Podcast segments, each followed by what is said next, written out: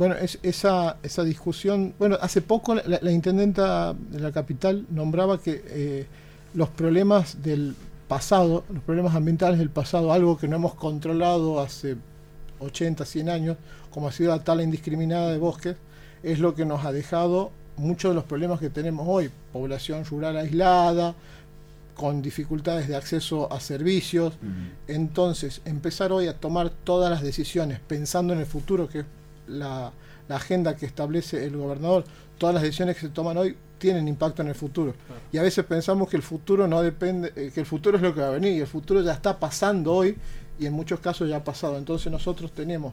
hoy que tomar todas las herramientas, por ejemplo, esta ley, la ley de bosques, se veía que avanzaba la, deforestación y se tomó una decisión que la provincia ha sido pionera. Antes que la ley nacional, la provincia ha hecho su ley de, usos múltiples de, suelo de, este, y de ordenamiento territorial de los bosques nativos, y después sale la, ley nacional de bosques, a los dos años de, esta ley provincial. Eh,